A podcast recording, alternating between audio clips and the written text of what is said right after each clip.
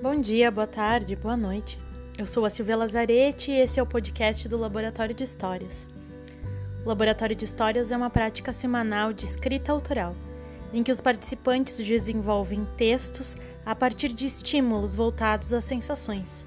Eu sou a Silvia Lazarete, educadora e criadora deste espaço de confiabilidade e criatividade.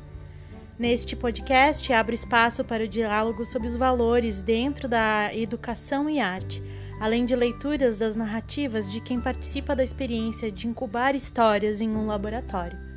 Sim, é isso que fazemos, incubamos histórias para logo experimentá-las.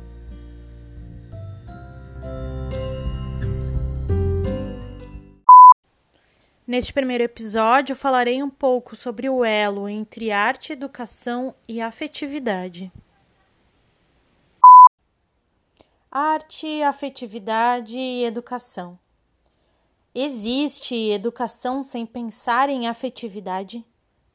E na arte? Existe arte sem afeto? Mas e o que seria afeto, então? Costumo dizer que sem afeto nada me afeta. E esta é a frase que guia o meu processo criativo, tanto no momento em que me meto a escrever, quanto nos momentos em que me meto a dar aula. Portanto, para mim não existe nenhum processo criativo ou educativo sem o tal afeto. Mas o que é afeto então? Afeto não é somente aquilo que sinto por alguém ou algo. É também, mas não só isso.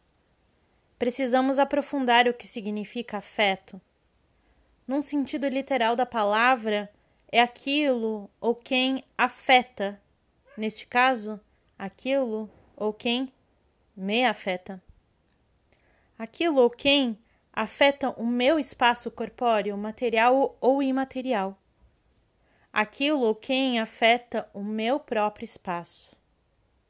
Repito então: não há arte e educação sem afeto, neste sentido literal, sem aquela baboseira de romantismo acerca dos métiers que conduzem a arte e educação.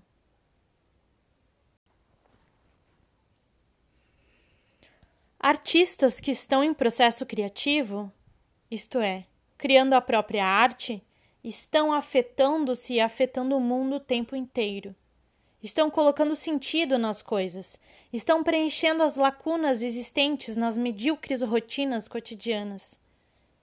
Educadores afetam-se pelos educandos, que são inegavelmente afetados por eles. O cotidiano de um indivíduo que participa de uma proposta educacional, comumente é chamado de aluno, é recheada de prazeres, sensações, percepções, encantamento, desilusões e etc nenhum educador fique ileso a todos esses recheamentos de todos que o rodeiam. A rotina do educador, na verdade, se move, se molda e se transforma a partir dos afetos com quem partilha parte do dia. É o contrário, então, do que se pensava em uma educação tradicional, em que os indivíduos são neutros, meros receptores. Todos afetam-se com os outros e com o ambiente. Arte e educação tornam-se aliadas à consciência e despertar da inteligência afetiva e emocional. Não entendo educação em um sentido limitado, formatado por um ambiente escolar, pautado em regras de comportamento e relações. Educação é parte do cotidiano vivido por todos os indivíduos. Isso quer dizer que você sai da barriga de sua mãe, começa a ser educado e este processo vai até o momento de sua morte. Lá na Terra onde se depositam todos os conhecimentos humanos. E não humanos também. Por que não?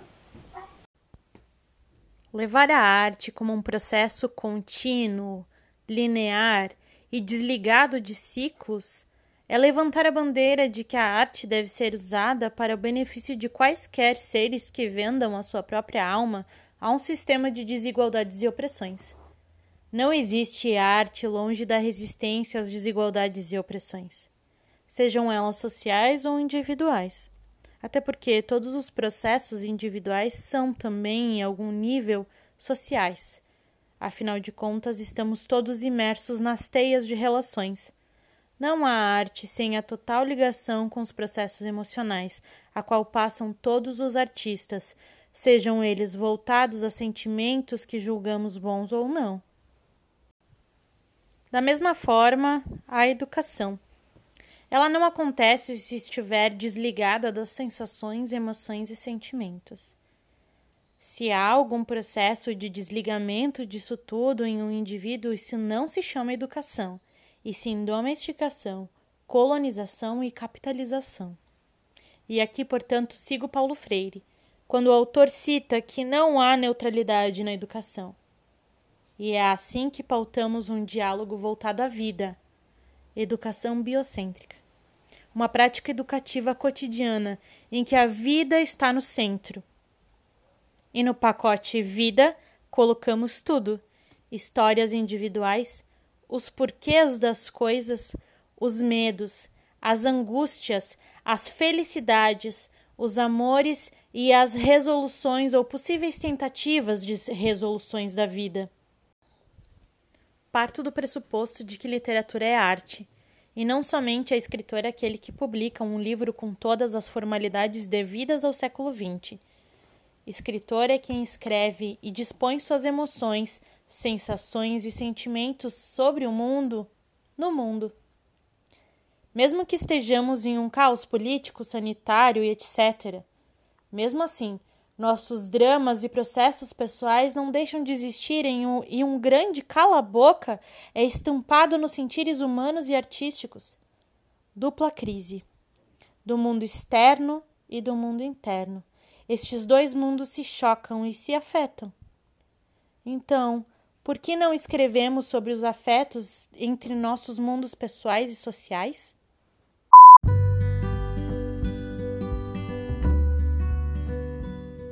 Este é o podcast do Laboratório de Histórias, lugar onde grupos de pessoas reúnem-se para simplesmente degustar o processo criativo de escrever. Os encontros acontecem semanalmente, estimulados por mim mesma. Silvia Lazarete, criadora e curadora do espaço de confiabilidade, afetividade e produção de histórias. O Instagram do laboratório é laboratório histórias.